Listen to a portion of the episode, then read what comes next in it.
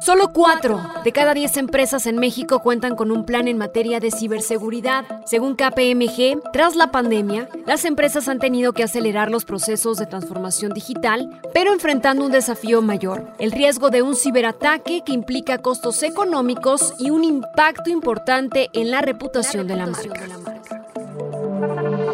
¿Qué viene después de la crisis?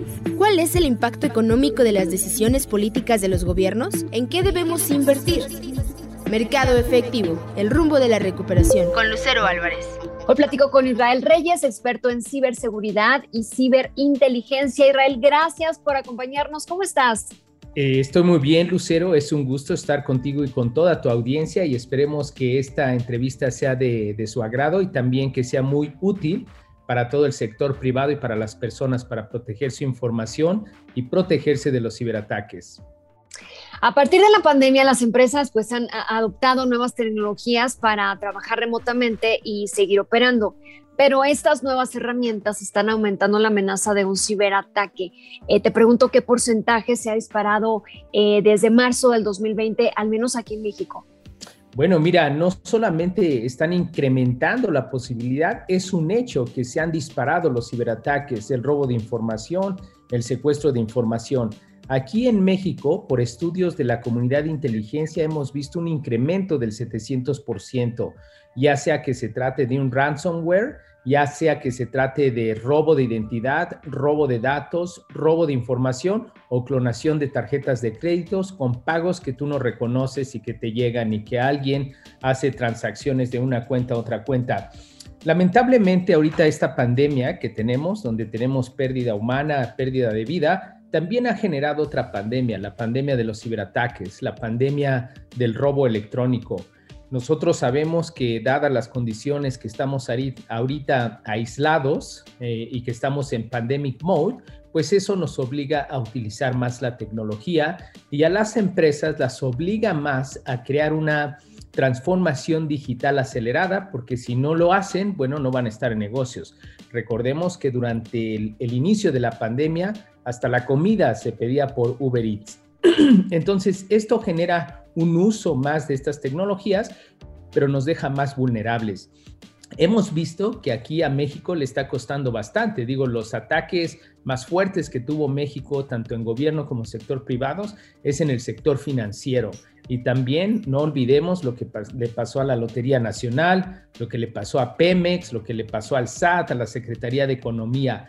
Aquí también quiero aclarar otra cosa. Mira, en esta adopción digital o transformación digital, tanto para el sector privado como para los gobiernos, no solamente se trata de los ciberataques producidos por el hombre, también tenemos desastres que pueden ser naturales, como el temblor de ayer, que se va la electricidad y que afecta los sistemas financieros, sistemas de infraestructura crítica, inclusive hospitales.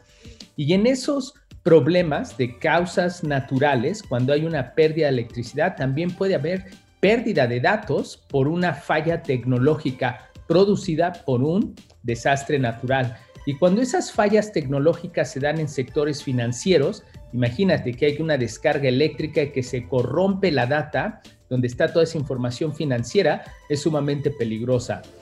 Entonces, no solamente son ataques causados por el hombre, pueden ser desastres naturales que van a tener consecuencias en la sociedad. Por eso es muy importante que tanto las empresas como los gobiernos, cuando hacen una transformación digital, tomen en consideración esto y tengan respuesta a incidentes, que tengan planes de continuidad para proteger la data de las personas. Digo, ayer tuvimos un temblor y, cinco estados de la República se quedaron sin electricidad.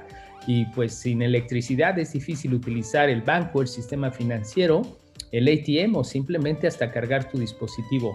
Entonces, vivimos en una era digital tecnológica donde dependemos más de la tecnología y los riesgos son riesgos naturales, riesgos causados por el hombre. Y nosotros como usuario pues debemos de estar al pendiente de esto, cómo podemos mitigar y reducir esos riesgos para no pagar las consecuencias.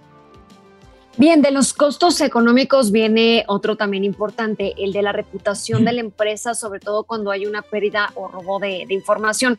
Estaba leyendo un estudio que dice que cuando pasa esto se pone en jaque la confianza de la marca hasta en un 30% y se genera una afectación directa de hasta un 23% en ingresos anuales. Indica también que podrían tardar hasta ocho meses en recuperar la confianza de los clientes. Esto obviamente también toma tiempo, pero es importante y mejor invertir desde un inicio ¿no? en, en ciberseguridad.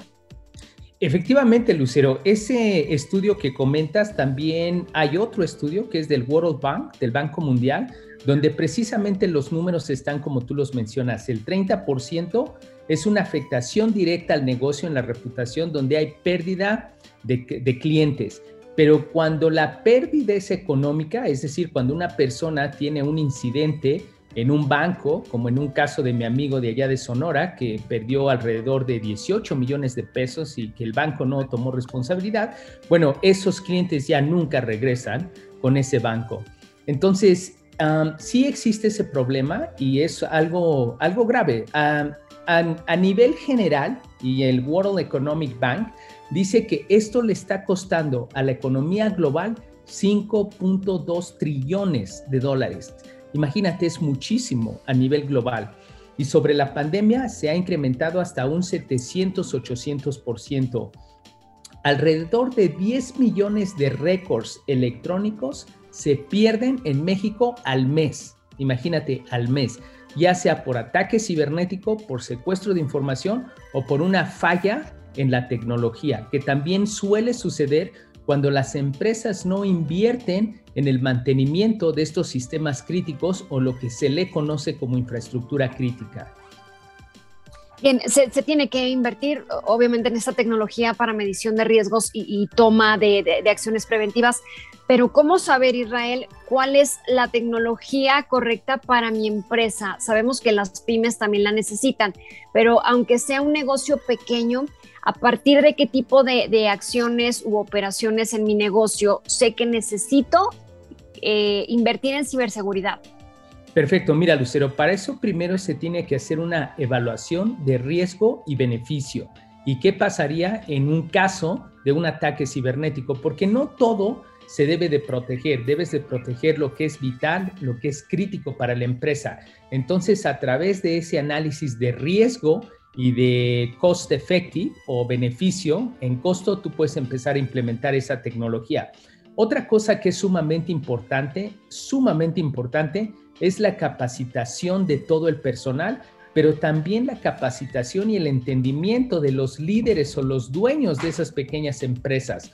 Por ejemplo, en el caso de los ciberataques a los sistemas bancarios, si tú utilizas una computadora para hacer transacciones en tu negocio, y resulta que te meten un gol, tú vas al banco y resulta que tu computadora tenía un virus, el banco no va a tomar responsabilidad por, por ese hackeo. Tú vas a ser el responsable. ¿Y qué es lo que pasa? Que muchos propietarios de pequeños negocios o de medianas empresas no tienen ese conocimiento y ese conocimiento les va a salir mucho, muy caro. Por eso es importante que no solo se haga el análisis de riesgo en el negocio, para lo que es el costo-beneficio, pero que también se dé una capacitación tanto a los que hacen los pagos en la banca móvil, en la banca electrónica, pero también para los propietarios o los que son o que tienen responsabilidad en la toma de decisiones. Y no se diga a nivel Chief Executive Officer o Board of Directors, también existe mucha carencia de conocimiento. Este es un problema que por eso tenemos esta pandemia de ciberataques,